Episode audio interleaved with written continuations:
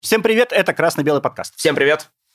А, ребят, с вами сегодня Мочелов Артем, Евгений Туркулец. И болельщик «Спартака», историк Сереж Бондаренко. Сереж, спасибо, что пришел к нам в студию, к нам в гости. Очень рад тебя видеть. Спасибо, что позвали. Отдельно хочу сразу сказать спасибо студии Face to Face, а, в которой мы проводим эту видеосъемку.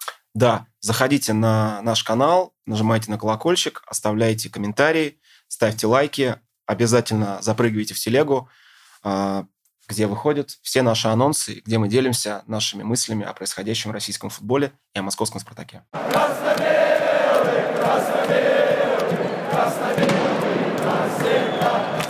Сереж, ну, а, мы выпускали уже один исторический выпуск про то, а, как ну, как основали «Спартак», скажем так, что было предысторией «Спартака». А вот э, давай сначала, наверное, поговорим о братьях Старостиных, о их детстве, да, вот э, об этом мы, наверное, там немножечко вскользь упомянули, но, наверное, ты об этом чуть больше знаешь, чуть больше это изучал. Что повлияло в детстве, какие события э, и какие люди их окружали, что предопределило их дальнейшую судьбу? Ну да, мне кажется, что вообще про старостиных важно понимать, что это ну, по сути, какое-то, наверное, второе поколение вообще э, футболистов в этой стране, да, то есть как бы было одно поколение, которое успело сыграть еще до, до революции, там, в Олимпиаде 12 года, вот, а э, это ребята, которые там вот начинают Николая, там, 1902 года, да, это люди, которые вот в конце десятых, в начале двадцатых стали играть, то есть в каком-то смысле они как бы современники вот этого советского футбола,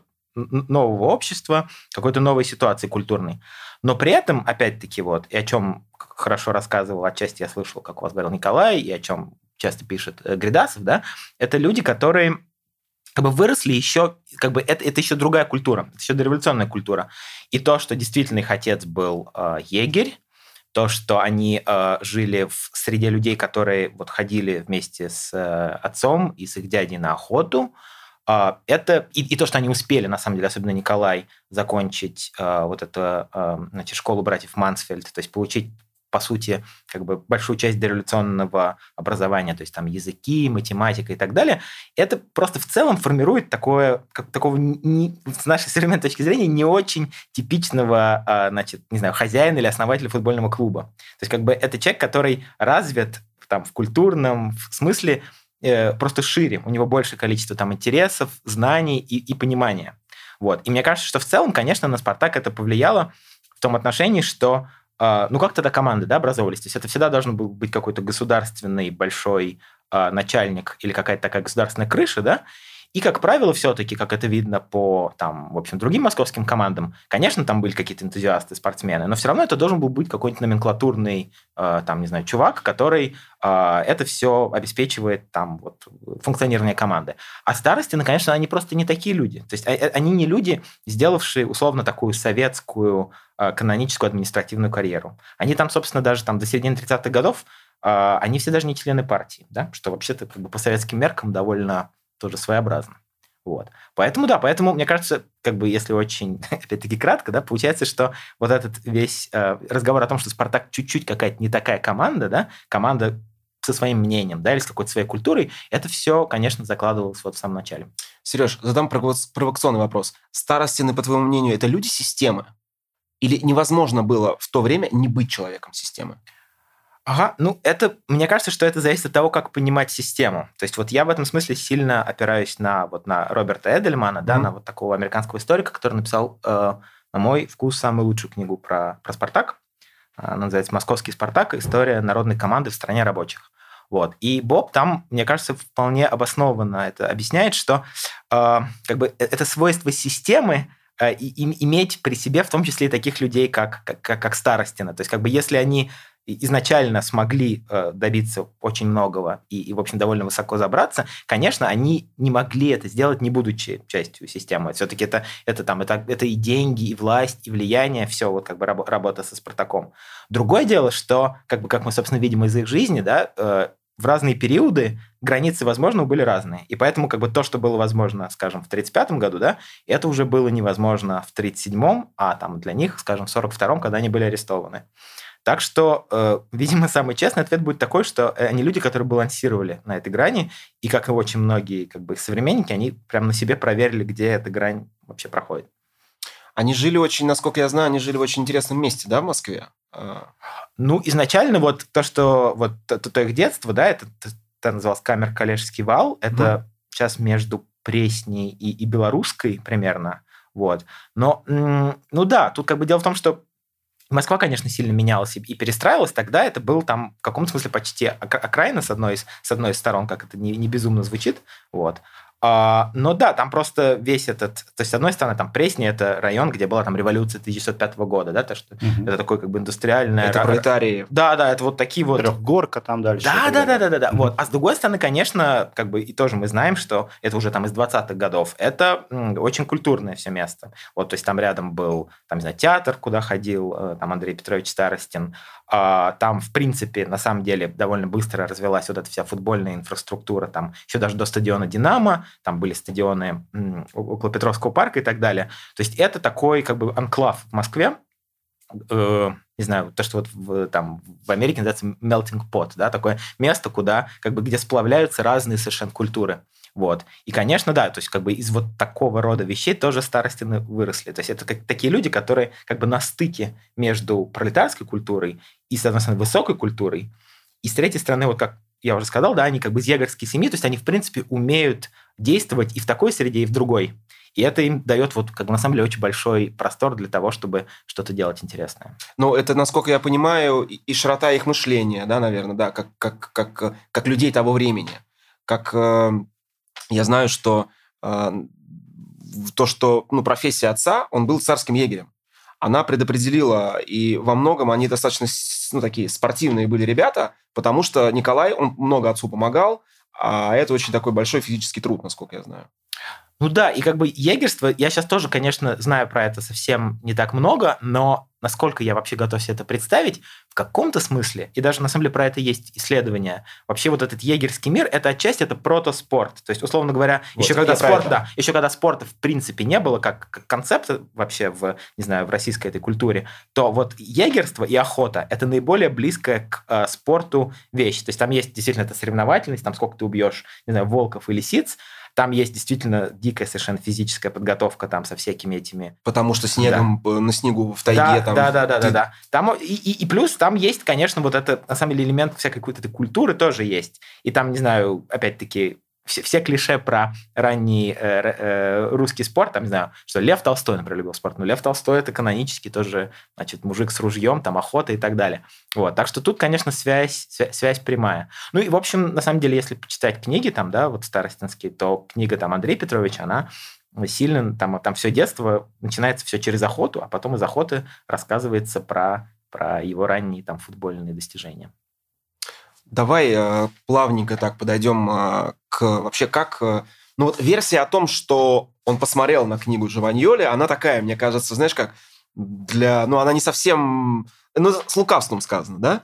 Ну, или даже не столько с лукавством, сколько, вот как я тоже часто про это думал, что они ведь очень такие важные внутри себя рассказчики Старостина, да, то есть как бы они не просто это все придумали, они еще годами как бы придумывали и понимали, как про это рассказывать. То есть это романтическая история, да, что вот не то, что там у нас такой был план или секой план, или там в 20-е годы уже была команда «Спартак», она действительно была там в Ленинграде, вот, или там мы такой а вот ну, это романтическая история. Это не то, что там нам сказала партия, что да, «Динамо», теперь будем быть про «Динамо». Или там Э, ВВС, ну, как бы понятно. Вот. А Спартак это название, ну, там очень много глубины. Вот. И там и есть и гладиаторская эта часть, и действительно часть, что это была э, немецкая такая как бы про протопартия левая э, после революции в Германии. Вот. Поэтому, да, я думаю, что вот эта история вся про книгу, я думаю, что изначально, наверное, она действительно, если я ничего не путаю, она впервые появляется в книге Андрея Старостина, то есть в 50-е годы.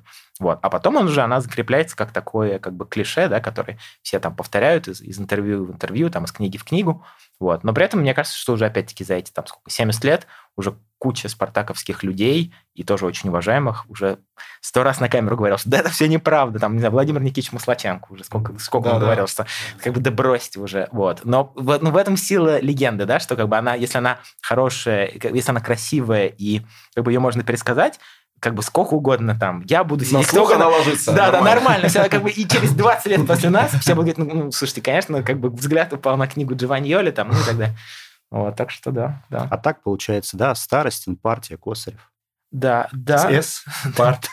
Да, да, да, ну, как, как сказать, это, это опять-таки зависит от того, под каким, как бы с какого угла вы хотите эту историю рассказывать. То есть, как бы историю Спартака можно рассказать как историю действительно друзей, э, круга друзей, э, там, знакомых из действительно с детства. Там был костяк э, братьев, который, э, там вот братья Старостины, там, скажем, Канунников, часть Артемьевых, они друг друга знали, но с подросткового, позднего подросткового возраста, плюс они все были, э, как бы там, по, по много братьев было у всех, поэтому кто-то там старший, типа там Павел Канунников, там очень прям значимый дореволюционный игрок, он там, по старше Николая лет на 5, что ли. Вот. Ну и у него там были младшие братья. В общем, они играли в, либо в одной команде, либо в близких командах, там, начиная с начала 20-х годов. И часть из них еще вполне дошло до спартаковского состава там 35-36 года. Mm-hmm. То есть, с одной стороны, это действительно почти как бы группа друзей, районная команда. А с другой стороны, вот как ты правильно говоришь, это как бы это большая политика, это договоренности, значит, с главой комсомола, то есть это как бы такие большие политические дела и как бы далеко не всегда там чистые, невинные и так далее. Ну вот мы плавненько подошли к этому. То есть сейчас есть ведь очень много споров о том, что кто основал «Спартак». Либо это братья Старостины, либо это Александр Косарев.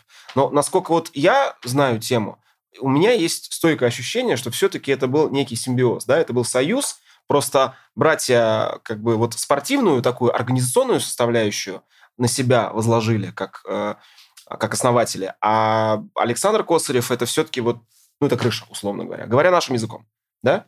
Ну, я думаю, в целом, наверное, я бы тоже так это рассказывал, просто потому что, опять-таки, это же как бы это Советский Союз, здесь нет, там нет частных команд, Понятно. там нет, да, там нет вообще никакой возможности в обход государства сделать, тем более команду, которая будет там сразу же играть в только что изобретенном да, чемпионате СССР, который, как бы, скажем, в скобках, фактически тоже Николай Старостин во многом и придумал, как бы саму идею его так играть. Вот, поэтому да, поэтому если ты, у тебя есть опыт, у тебя есть своя команда, а дальше, чтобы превратить ее вообще в такой гигант, чтобы иметь возможность конкурировать там с спортивными обществами типа «Динамо», конечно, нужен, как бы нужно, с одной стороны, политическая поддержка – это Косарев и Комсомол, то есть, по сути, союз, который объединяет всех, а, значит, партийных, будущих партийных молодых людей в стране, то есть это миллионы-миллионы людей. Вот. А с другой стороны, вот есть эта таинственная непонятная, сложно рассказываемая промкооперация, да, то есть, э, по сути, профсоюз мелких служащих, вот, который дает огромный по советским меркам бюджет. Поэтому вот, да, сочетание всех этих факторов дает команду. Насколько э, вот известно, Косарев, он прям был фанатом футбола? Ну, то есть он действительно или, как Или это? это был просто какой-то один э, из проектов э, для того, чтобы ну, помахать флагом условно? Ну, Косарев, на самом деле, он, конечно, очень интересный, потому что, ну, представьте себе, да, что он, он очень молодой человек. То есть он... Ему 35 или Да, да, да, он, как бы, я сейчас... это, это безумная мысль пришла мне в голову.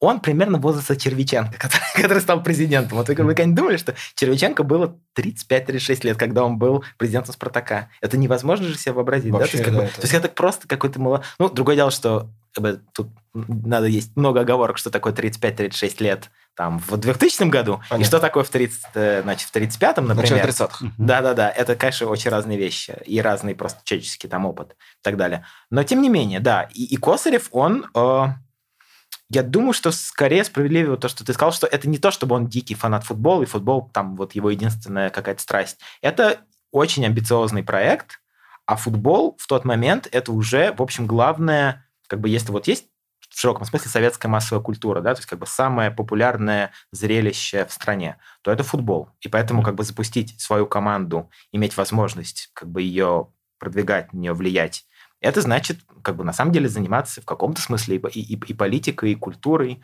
Вот, поэтому это как бы это, это большое, большое дело, да, большой проект. То есть это как сейчас, э, можно сказать, там некоторые губернаторы, которые на футболе делают себе имя, там пытаются что-то ну, с, поп- с поправкой на все вот эти как бы сложные властные значит, расклады, кто что может, кто что не может, в принципе, да. То есть как бы в ситуации советских 30-х, да, то есть как бы когда нет еще чемпионата и только устанавливается вот эта новая система клубов, то как бы не до конца очевидно, какие ведомства и как должно быть устроено, какое ведомство должно какую команду курировать. И вообще, какое ведомство может команду создать. Mm-hmm. Вот.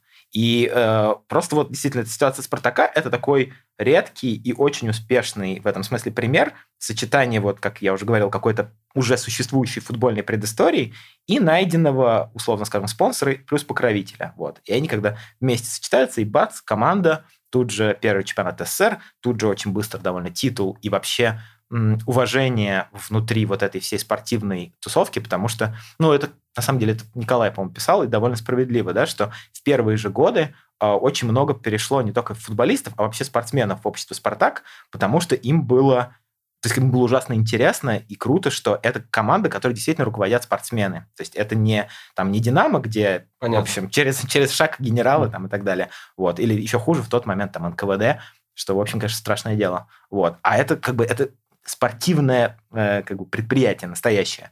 И, конечно, тогда, в общем, как бы было понятно, что и плюс действительно деньги, видимо, не, не маленькие, сравнительно как бы не, не, не хуже, чем в остальных командах. Поэтому да, поэтому это было, конечно, прямо очень успешно. Мне Потому очень что... понравилось НКВД, страшное дело. Потому что сейчас просто есть, э, знаешь, уже вот э, по прошествию времени люди начинают говорить, что наоборот, там 35-й год, это Спартак э, как бы начинает без поддержки государства на свои деньги, народная команда на взносы, но без крыши и без финансирования нормально все равно футбольная команда не живет. На членские взносы много не заработаешь. Да, и я так понимаю, что вот участие Косарева да, в этом проекте, во-первых, дало команде э, ну, пробиться в определенных коридорах власти, да, выбить вот в эту знаменитую поездку в Антверпен. Да? Это же, я так понимаю, что ну, без, без, без спортивного руководителя такого уровня, как Косарев, это, наверное, было невозможно сделать. То есть это было не под силу самим братьям, в силу их наверное, небольшого веса в политике в общем. Ну да, да, то есть, как бы, конечно, тут есть э, там эффект просто спортивного успеха, потому что там, как бы, вот это знаменитое турне сборной Басконии, да, который mm-hmm. приехал, Советский Союз, как бы всех победила, а потом в силу разных сложных интриг но все-таки на футбольном поле Спартак их победил, и, конечно, это был триумф. И после этого в том числе появилась возможность поехать там в Париж и в Антверпен. Но при этом ты прав в том, что вообще как бы тогда возможность играть с западными командами, возможность играть там в Антверпене с профессионалами э, не играли, но там, скажем, был до этого матч в Париже там с Рейсингом. То есть, в принципе, возможность как-то контактировать с внешним миром играть официальные футбольные матчи, это, с одной стороны, огромная привилегия, с другой стороны, там как бы это на очень разных уровнях политических согласовывалось. Вот. И там опять-таки, уже неплохо исследовано, что там были матчи, которые сорвались. То есть, скажем, на самом деле был довольно сильный проект, что будет матч с англичанами еще до вот этого знаменитого динамовского турне, но в какой-то момент это заблокировали. Видимо, отчасти потому, что просто как бы были уверены, что все проиграют и не хотели даже пытаться. Вот. Слушай, а вот в международных матчах участвовали только «Спартак» и «Динамо»? Ну да, вот ты правильно вспомнил, угу. что знаменитое турне «Динамо» в Англию, угу. матчи международные «Спартак». Кто-то еще... Ну, это, это зависит от того, как бы, насколько широко мы эти матчи берем. То есть, в принципе, еще в 20-е годы, когда там Советский Союз просто... Это была политическая проблема, в смысле, что Советский Союз не был, а, значит, во-первых, он не был частью ФИФА, во-вторых, ну, собственно, это в данном случае самое главное, то есть просто запрещено было, а, значит, Понятно. европейским сборным а, играть, и играли в основном там вот эти я в детстве, когда читал эти книжки, не мог понять, почему все время играют со сборной Турции. Со сборной Турции, сборной Турции. Очень понятно, потому что Турция тоже не часть этой системы, и как бы можно с ними играть дома на выезде бесконечно. Вот. Еще до появления команд играли вот там, то, что сборная Москвы, Потом, когда уже был и Спартак, и Динамо, они вот на некоторые матчи, они просто брали лучших игроков оттуда и оттуда и, и ездили. Вот. Было довольно много матчей, то, что называлось рабочие команды. То есть, условно говоря, это не профессионалы, но иногда команды, ну, типа, я думаю, что это уровня там, типа, первого дивизиона. Mm-hmm. Вот. И, и обычно, как бы, ну, в классической ситуации советские команды их обыгрывали. Вот. А вот прям большие матчи это только вот вторая половина 30-х, и вот Торрейсинг, потом Баски, вот. Потом там еще было несколько неплохих игр, в смысле, ну, по качеству довольно сильных соперников. А так, конечно, очень немного. То есть, как бы сравнительно, там несколько матчей за десятилетия, по сути. Ты сказал очень интересную мысль, что «Спартак» получил возможность поехать в Антверпен, когда обыграл сборную Басконии.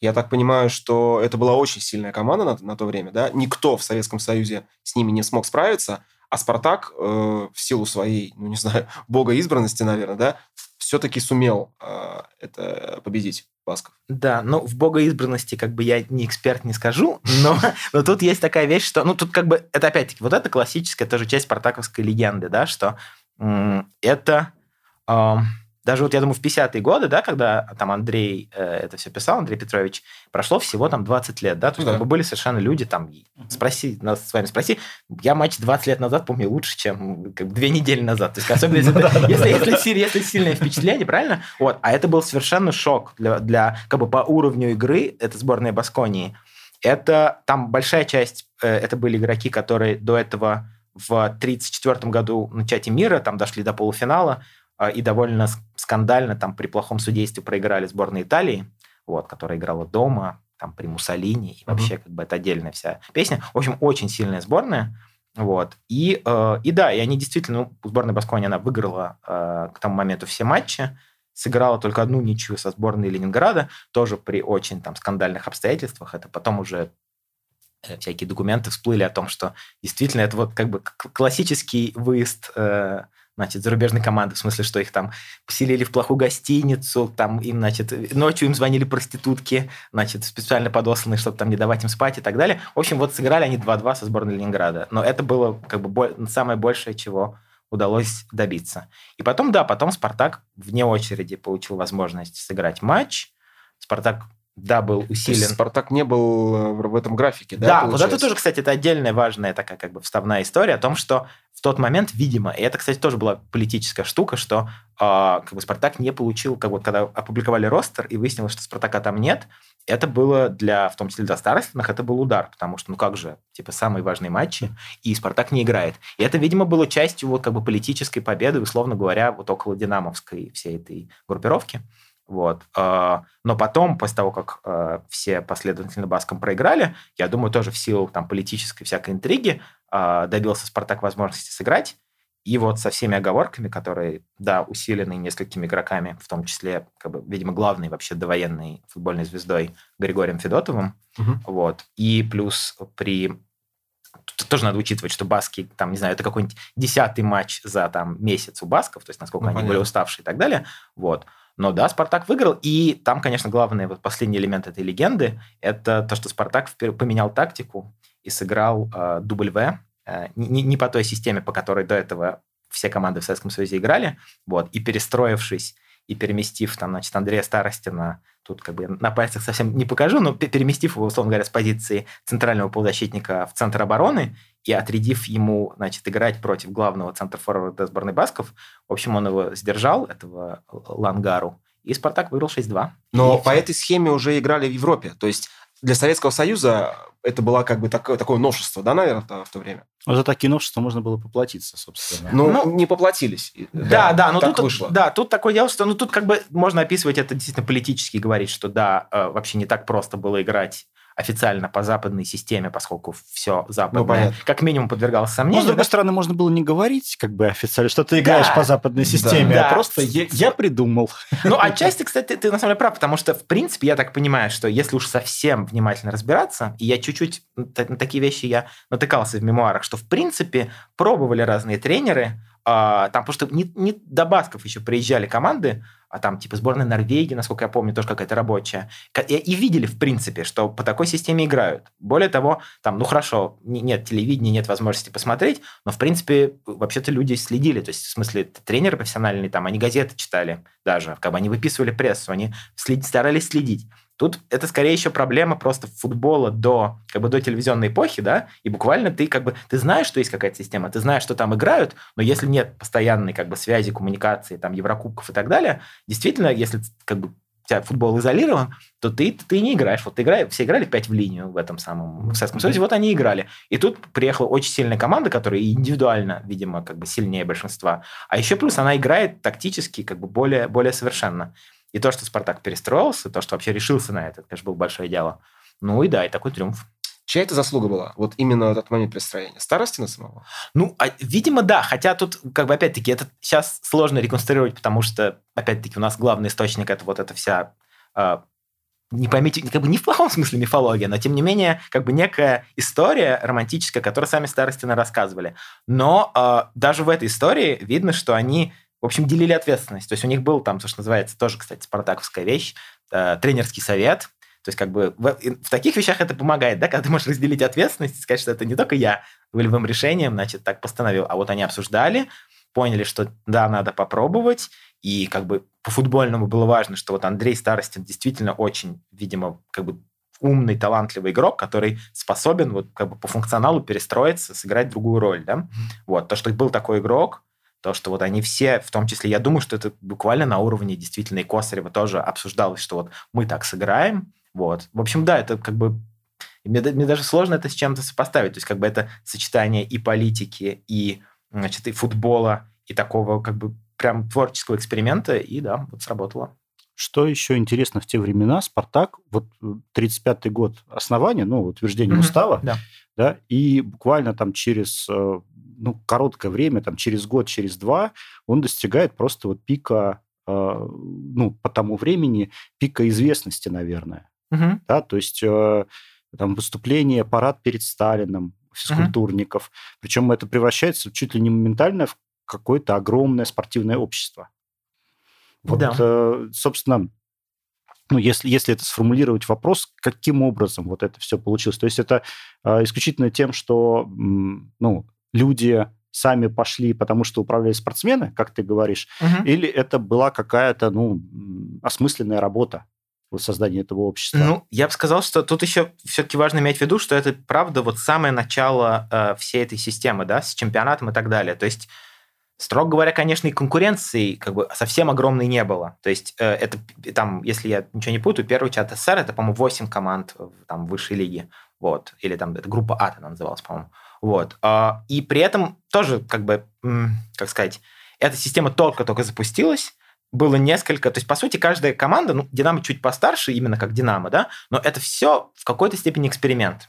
Вот. И просто Спартак а, наиболее не знаю, опять-таки, тут я пристрастен, здесь редкий случай, когда я действительно пристрастен как болельщик Спартака. Мне кажется, что Спартак – это как бы самый продуманный в этом смысле эксперимент, потому что у него были Старостины со своей историей как бы игры в 20-е годы и со своей, на самом деле, организационной историей в 20-е годы. То есть как бы это был как просто наиболее продуманный, наиболее уже такой как бы у него э, это он новый в 35 году, но вообще-то он уже как бы с, со многими проверенными как бы деталями и идеями. Вот. Мне кажется, что это поэтому сработало я, наверное, даже тут не столько про футбольную команду, ага. сколько про вообще вот это вот физкультурное движение «Спартак», да, то угу. есть вот э, именно с точки зрения общества. Угу. Потому что, ну, какой 37-й год, да, парад, э, большой да, парад физкультуры. Да, да, но там они были каждый год, но тот, про который ты говоришь, скорее всего, ты имеешь в виду, да, 37-го года. Вот, ну, хотя, ну, ну там, да, 36-го, 37-го, который чуть ли не там, чуть ли не там э, огромную роль играет общество «Спартак», в котором. Да, да, да. Ну вот это тут, конечно, в очень большой степени, это, я так понимаю, действительно влияние Косарева и, и комсомол и так далее – Тут можно, на самом деле, конечно, спекулировать. Многие вещи не очень, э, может быть, ясны, но хотя бы на уровне логики, да, если у тебя как бы за командой стоит человек, который представляет молодежь, как бы с политической точки зрения молодежь огромной страны, да, и вот эта смычка, что молодежь, э, спорт, э, какой-то интертеймент, вот. Это, это, это в этом смысле, мне кажется, очень сильно сработало. Но, опять-таки, только на какое-то время, потому что мне кажется, что тут важную роль играет то, что как бы был такой момент, когда вот эта массовая, как бы массовость и массовый спорт – и мне кажется, это был большой шанс для, для, для старостиных. Он еще не был э, напрямую связан, как он потом очень скоро оказался, связан, там, не знаю, с войной, например, с подготовкой к войне и вообще с такой тотальной милитаризацией. Ну, наверное, как раз перерыв, да, то есть вот э, было там после революционное, когда вот uh-huh, ОППВ, uh-huh. вот это вот все, uh-huh. и, соответственно, некая такая, некий кусок, uh-huh. Ну, кусок времени, когда еще не, не начали готовиться ко Второй мировой. Ну, да. ну, отчасти. Я об этом чуть-чуть по-другому писал, но смысл, я думаю, такой, что да, что была идея, как будто бы, что у нас есть какая-то возможность пожить нормальной жизнью. То есть мы сейчас организуем, то есть, не знаю, вообще середина 30-х годов это взлет культуры, массовой культуры в Советском Союзе. Там это кино, там, не знаю, парк Горького открылся, появился чемпионат СССР по футболу. И э, как бы при и действительно там, скажем, закончилась там в ужасных масштабах, например, коллективизация. То есть возникло впечатление, что сейчас, как бы вот сейчас типа и заживем. Вот. Ну, и типа на... наступают новые времена, да, и да, вот, да, вот и вот как бы- новаторства такая. Да, да, да. И вот и сейчас, да, что случится. А потом, как бы, на самом деле, еще до войны случился просто гигантский этот обрыв, связанный с, с террором. Вот. И, в общем, в каком-то смысле он и положил конец вот этой идеи как бы спорта и футбола как э, развлечения и как чего-то там свободного и связанного скорее, там, не знаю, с, с культурой, со спортом, чем с э, политикой, например, и с войной. Да, окей. Слушай, вот э, подходя к теме ну, под- противостояния, начала противостояния Спартака и Динамо, это матч, вот этот вот знаменитый переигранный полуфинал, да? Мгм. То есть это был розыгрыш Кубка СССР, насколько, Мгм. да, известно, да? да. И когда Спарт... Это 30... Это 39-й год. даже. 39-й год, Да. когда Спартак выиграл в финале, Мгм. то есть победил и стал обладателем трофея, Мгм. но, насколько я знаю, это не понравилось э, руководителю да, динамовского движения всего Лаврентию Павловичу, и он спустил э, каким-то образом, да, там, ну, по своим, наверное, каналам, да, э, Мгм.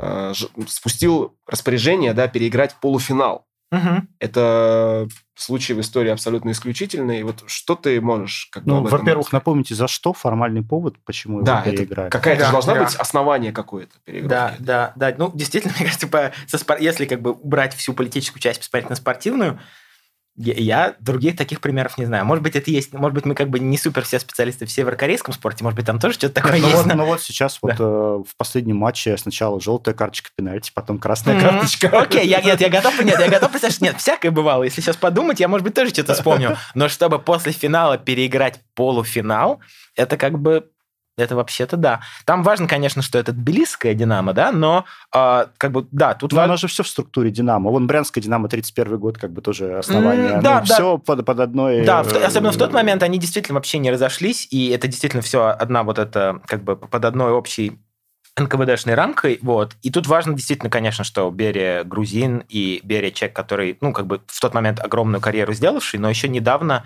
приехавший, в общем, Из сначала, да, из- Тифлиса. да, да, да, как бы ре- республиканского уровня политик, который, значит, получил очень большое назначение, значит, был в этот момент уже главой НКВД. И э, формальная история была такая, что вот полуфинал первый Спартак выиграл 1-0 и забил гол, который, в общем, никто, как бы разные источники описывают, был гол или не был. То ли пересек мяч линию ворот, то ли нет. Вот. А, что кажется, кстати, на самом деле не такая редкая вещь в то время, что сразу подава- подава- подали протест э, тбилисцы, и, в общем, довольно быстро его отвергли, то есть как бы не было никакой футбольной интриги в смысле того, что матч будет там переигрываться, потому что там уже через несколько дней был финал с электриком из Ленинграда, Мгм. тоже такая была команда. Вот. А потом, да, потом прошло, по-моему, что-то несколько недель, и э, потом вдруг, да, вдруг выяснилось, что матч будет переигран, э, была какая-то, значит, э, там многоступенчатая интрига, что на разных, э, значит, футбольных, в разных футбольных инстанциях старостины проверяли, как бы тоже подключали свои связи. Типа, правда, правда, значит, будем переигрывать, как, как это возможно. Но, да, как бы это кое-что говорит нам об устройстве тоже советского общества, да, что вот по звонку, там, по, по некоторому решению, очевидно, политическому, очевидно, принятому вне вот этой всей футбольной э, иерархии, Ну, и за уши притянутому, да, да, да, да. Ну, как бы, я, я не знаю, как бы, мы можем сколько угодно спорить, был там гол или не был, но как бы после финала переигрывать полуфинал э, Да, странновато. Ну. Вара не было. Да, вара не было. Благословенное время, не было вара. Да, вот. да. И, значит, вот они, да, но, но матч сам по себе, вот эта перегровка, да, как, в общем, она очень хорошо описана, и даже есть, если хотите, там на, на YouTube есть, по-моему, минуты две из этой игры. Вот, это, да, это какой-то великий матч за, за справедливость, потому что представьте себе, да, вот это ощущение болельщиков, что вот мы выиграли трофей, у нас сейчас его отбирают, да еще таким вероломным образом. Я думаю, что это еще вызвало огромное социальное напряжение людей, которые, может быть, не так сильно душой были, ну, как бы при к Спартаку, знаешь, а, а у- типа увидели, ну как это так? Вот просто условно говоря, да, там, может быть, человек мало интересуется футболом, да, но видит, что почему переигрывают полуфинал. И возникла вот это наверняка в воздухе такая, типа, Ну да. типа, вот они красавцы. Я думаю, что, То есть возможно... ты, ты хочешь сказать, что вот это, такие проблемы, э, наоборот, давали Спартаку дополнительное количество Э, болельщиков? Я думаю, что да, потому что Спартак э, победил 3-2, насколько я, Да, да, да, я знаю, да. В полуфинале. кубок, соответственно, остался за Спартаком. И я думаю, что этим матчем Спартак еще и как бы завоевал сердца поклонников. Ну, слушай, вот видишь, ты как бы на текущую э, схему Кубка жаловался, а тут полуфинал после да, финала. Да, я думаю, что это, э, кстати, очень интересная мысль, что его можно сказать, что не, э, зря вы думаете, что это новая схема Кубка как бы не имела своей предыстории. Экспериментов было множество. Да, да, да. Вы, вы, вы в путь республики. Да, как, да. как насчет, да, да, просто переиграть полуфинал после финала? А почему нет? Вот, да, да, я, я думаю, что это действительно в довоенной истории самый легендарный спартаковский матч. На мой вкус, может быть, даже более легендарный, чем игра с басками, который все-таки, конечно, очень там все-таки много вот этих интриг вокруг того, что с этими несчастными басками делали. И как бы чем взрослее я становился, тем мне было их жальче в этой ну, ситуации. Понятно, потому да. что... ну, с другой стороны, они свою цель добились, они финансирование получили, которое хотели. Ну... Да, да, но при этом как бы надо сказать, что они же как бы они путешествовали не то, что как бы бескорыстно, в том смысле, что это, это не был вот этот классический там тур зарабатывания денег для себя, это был тур, потому что они а, как бы гастролировали в момент гражданской войны в Испании. Это были, значит, баские республиканцы. Они собирали деньги в, как бы, в, поддержку а, республиканской армии, и, в общем, Советский Союз а, в большой степени оказывал поддержку как раз республиканской Испании. Вот, так что это был как бы скорее такой пропагандистский тур. Но опять-таки, вот... Есть... Ну, понятно, когда ты футболист, когда ты спортсмен, ты все да, равно хочешь побеждать. Да, да, и, да, в общем, да, и ты, ты играешь, ну, да, ты, ты играешь, как бы, это, в этом, это часть твоей чести, да, ты играешь честно, как бы, это не постановочные все матчи были далеко, но, конечно, я думаю, что, как бы, здесь имело место, как бы, и судейство было, наверное, непростое и так далее. Вот, а с Тбилисским Динамо это вот, как бы, опять-таки, кстати, очень хорошо про это пишет Николай Старостин, да, что претензий, собственно, как бы к игрокам Тбилисского Динамо никаких. Наоборот, как бы они приехали тоже со своей правдой, с идеей победить. И как бы выйти и еще раз их по футбольному обыграть, это был, да, вот это в этом есть, вот как бы в этом смысле я всегда, как бы, в этом, мне кажется, огромная роль футбола социальная такая, что как бы когда он честный, он как бы ты видишь, что все решается на поле, это очень справедливо. Как бы пусть будет так, как будет, но без как бы без такого судейства без политики. Вот, просто по справедливости. Из новейшей истории, наверное, можно вспомнить, как ворота мерили. Да, и да, со, со, со Сионом, да. Вот со, Сионом, со Сионом. Да. И когда тоже вышли после этого э, злые, и тоже матч выиграли. Ну, там вообще крупная. Там было 5-1, да, да, там роскошно была игра. Спартак бьет э, Динамо Тбилиси. Да. Отстаивает э, звание обладателя Кубка и здесь начинается э, вот это вот... Или раньше. Потому что вот э, была ли... Вот крыша в виде Косарева, она на тот момент, когда э, решение о переигровке принималось, она еще была или уже нет? Нет, уже не было. Тут, на самом деле, тут очень как бы события как это, как события развиваются стремительно. То есть тут, там несколько, в несколько лет вместилось очень много всего. То есть если мы говорим про, там, скажем, про политику, да, про репрессии, как они, в какой момент они стыковались значит, с историей вообще там советского спорта и Спартака, то а, как бы, как бы то, что мы знаем глобально, да, что как бы, если забить два, два колышка да, исторических, это, конечно, с лета 1937 по осень 1938 года как бы произошло то, что называется большой террор. То есть, когда за год с лишним арестовали там больше полутора миллионов человек в Советском Союзе по политическим обвинениям, около 800 тысяч человек было расстреляно. Это времена Ежова, да? Да, это, это Или... как бы Ежов, глава НКВД, да, но как бы тут дело в основном не только и не столько в Ежове, сколько вообще в Сталине и всей системе. Но в данном случае нам важно, как бы применительно к Спартаку, нам важно, что как бы ни, вообще ни одна большая институция, там общественная, любая, как бы это никого не миновало. И поэтому как бы просто, вот скажем, отсидеться Спартаку и сказать, что это все прошло мимо нас, такого, конечно, не было. То есть и за 37-38 год, даже просто из окружения старостиных, близких совсем их людей, там, э, ну, во-первых, например, был арестован, расстрелян э, муж одной из сестер. Э, тоже, кстати, известный довольно футболист Владимир Прокофьев. Угу.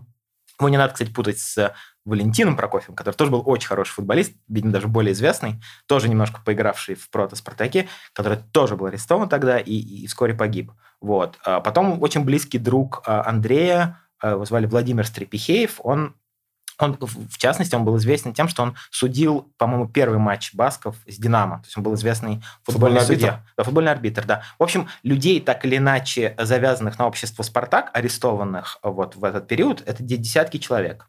Вот. А вопрос, что им mm-hmm. ну, инкриминировали? инкриминировали да. Mm-hmm. А, тут как бы есть большая часть вопроса и э, как бы локальная. Локальная связанность с протоколом была такая, что э, это в целом все как бы в картине мира НКВД рисовалось как э, некий заговор в среде спортсменов, э, фашистский заговор, предполагающий своей, как бы, э, своим острием а, значит, некое покушение на Сталина, которое должно было состояться на вот как раз спортивном, одном из спортивных парадов, о котором мы чуть-чуть уже поговорили. Вот. То есть это такая грандиозная теория заговора, которая там, помимо прочего, предполагала что во время парада, значит, спортсмены выскакивают из э, гигантской бутсы, э, значит, э, бегут... А, вот этой знаменитой бутсы, которую да, везли, да. собственно говоря, да? Да, да, да, которая катилась, да. И там, в общем, я читал эти дела, там, не знаю, э, э, что часть людей будет стрелять с крыши ГУМа, часть будет выскакивать с бутсы. Хотя общем... как это можно представить, если люди, ну это же майка трусы, да, это вот где там? А, это, вот это как раз просто как бы в целом к вопросу о том, что как бы можно описывать фактуру обвинения и как бы друг другу, как бы смотреть друг на друга и понимать как бы всю степень безумия и фантастичности обвинений, а можно себе представить всю картину в целом, да, что это как бы некий системный террор, который, в общем, все сферы жизни так или иначе охватил, вот. И в том числе Спартак как, ну, вообще-то важную большую институцию, и спорт как, в общем, как бы огромная часть жизни, там, да, там как бы, если взять, я думаю, в целом спорт как, как индустрию, да, в тот момент в Советском Союзе, это ты, тысячи людей так или иначе были арестованы. Вот. И в Старостинах это очень близко коснулось, потому что вот как я когда-то рассказывал, что э, как бы, ну вот даже у этих людей, которые вот вокруг них пострадали, там кто-то погиб, кому-то повезло выйти, э, значит, чуть после, вот. Они, у них у всех в показаниях старостина фигурировали как э, одни из обвиняемых. То есть они давали против них показания. Или, как бы, как тоже на самом деле важно оговориться, это было записано, что они давали показания, потому что мы из разных источников знаем, что как бы, это далеко не стенография, то, что записывают следователи в тот момент э, в показаниях. Что инкриминировали самим Старостиным? Насколько я понимаю, вообще свержение режима, да? Ну да, как бы гла- некое главенство в этой организации, потому что как бы логика построения таких обвинений – это логика, как бы классическая логика теории заговора, да, то есть как бы некоторая иерархия, некая преступная группа, а во главе преступной группы кто стоит? Самые главные люди вот, значит, в этом обществе. Спортивном, то, то есть в данном случае Старостина. Вот. Но вот это, кстати, вот, собственно, с чего мы начали, да, к, к вопросу о Косареве, в тот момент как бы другого объяснения у меня нет, что именно Косарев мог оказать такое влияние, что эти люди, да, большинство из них погибло или сильно пострадало, но Старостин их вообще не тронули в 1937-1938 году. Они из всех обвинительных заключений, их имена убраны. То есть их, насколько я понимаю, даже в НКВД не вызывали в тот момент на допрос. Вот. Но к 1939 году уже ситуация в этом смысле изменилась, потому что э, большой террор закончился. Он закончился тем, что э, Ежова убрали поставили Берию, и как вот в таком классическом, как это, как это колесо устроено, да, что как бы это все списывается на эксцесс исполнителей, что да, вот это Ежов, это ужасные перегибы, это вот следователи вокруг Ежова, значит, их мы всех убираем, расстреливаем, э, значит, ставится новый глава НКВД, при котором часть приговоров пересматривается, вот, и вот, э, но при этом, поскольку на самом деле Косарев был частью вот этой, так в широком смысле, ежовской команды, значит, и он даже был, в общем-то, личный друг Ежова, Косарев. Вот. А Косарев э, тоже был арестован и расстрелян. Поэтому в тот момент Спартак вот как бы вот это политическое покровительство потерял. То есть, а Косарев был... Э, у него какая формальная причина была? Он, ну, как бы, во-первых, он тоже, он очень высокого полета человек, да, то есть он действительно вот там... А он глава Комсомола. Комсомола, комсомола да. Mm-hmm. То есть это как бы в партийном смысле, ну, как бы это, это очень значимая организация. И тут тоже, как бы, как бы, чтобы не супер подробно это все описывать, я бы сказал так, что в тот момент э, так или иначе погибли, были арестованы и погибли практически все значимые политики в стране, которые как бы в той или иной форме можно было, которых можно было вообразить в качестве а, альтернативы Сталину, если так очень общо, да, то есть, как бы, ну, не знаю, там, Бухарин, очень важный партийный идеолог, там, э, с историей, с популярностью, в общем, еще из 20-х годов. Там э, Киров убитый, да, еще чуть-чуть до этого. А, Косарев, как мы говорили, амбициозный политик 35-36 лет. Вот, там, не знаю, огромные чистки в армии, там, Тухачевский, вот. Mm-hmm. Так что, в принципе, если там, как бы не вдаваясь в детали, это все часть вот той же самой как, грандиозной чистки, вот. Э, и да, когда это случилось с Косаревым, и это, кстати, это, конечно, вот очень как бы сложное и сложно рассказываемое место в истории Спартака, в том смысле, что если почитать там, не знаю, мемуары Николая, да, он Косарева описывает исключительно с положительной стороны, да, что вот такой, как бы, па, он все понимал, такой наш, как бы, э, там, вообще Наш там, спартаковский. Спартаковский, да, вместе mm-hmm. мы в баню ходили, там, на охоту и так далее, но при этом, конечно, как бы, если на это взглянуть, в общем, как бы, с чуть большей высоты, то, в общем, будет видно, да, что это, это человек, который прямое деятельное участие принимал э, в терроре. Вот. Это к вопросу о том, что как бы здесь нет однозначной однолинейной картины, конечно. То есть как бы старостины, э, при всем при том, они еще, в общем, люди своего времени, в смысле, что они оперировали вот, вот в тех обстоятельствах, в которых они оперировали. Друзья, на этом мы делаем небольшую паузу. Э, хотим сказать спасибо студии Face to Face, которая организовывает э, эти съемки. В следующей части мы продолжим наш разговор с Сергеем об э, истории братьев Старостиных, об истории Спартака. Э, обязательно подписывайтесь на канал, чтобы не пропустить следующий выпуск. Заходите в Телеграм, оставляйте свои, свои мнения. В общем, всем рады. Э, продолжим разговор с Сергеем. Все. Всем пока. А теперь пока. А сейчас небольшое обращение для тех, кто слушает нас в аудиоверсии. Спасибо вам большое. Нам очень-очень приятно. Пожалуйста, поставьте нам 5 звезд или лайк, в зависимости от того, каким подкаст-сервисом вы пользуетесь. Это поможет нам попасть в рейтинги и значительно расширить нашу аудиторию. Очень интересно, откуда вы о нас узнали. Напишите об этом в отзыве. Кстати, в видеоверсии разговора на нашем YouTube-канале «Красно-белый подкаст» присутствуют фото вставки, ярче раскрывающие описанные события. Ссылка в описании. Красно-белый Красноверы, Красноверы навсегда.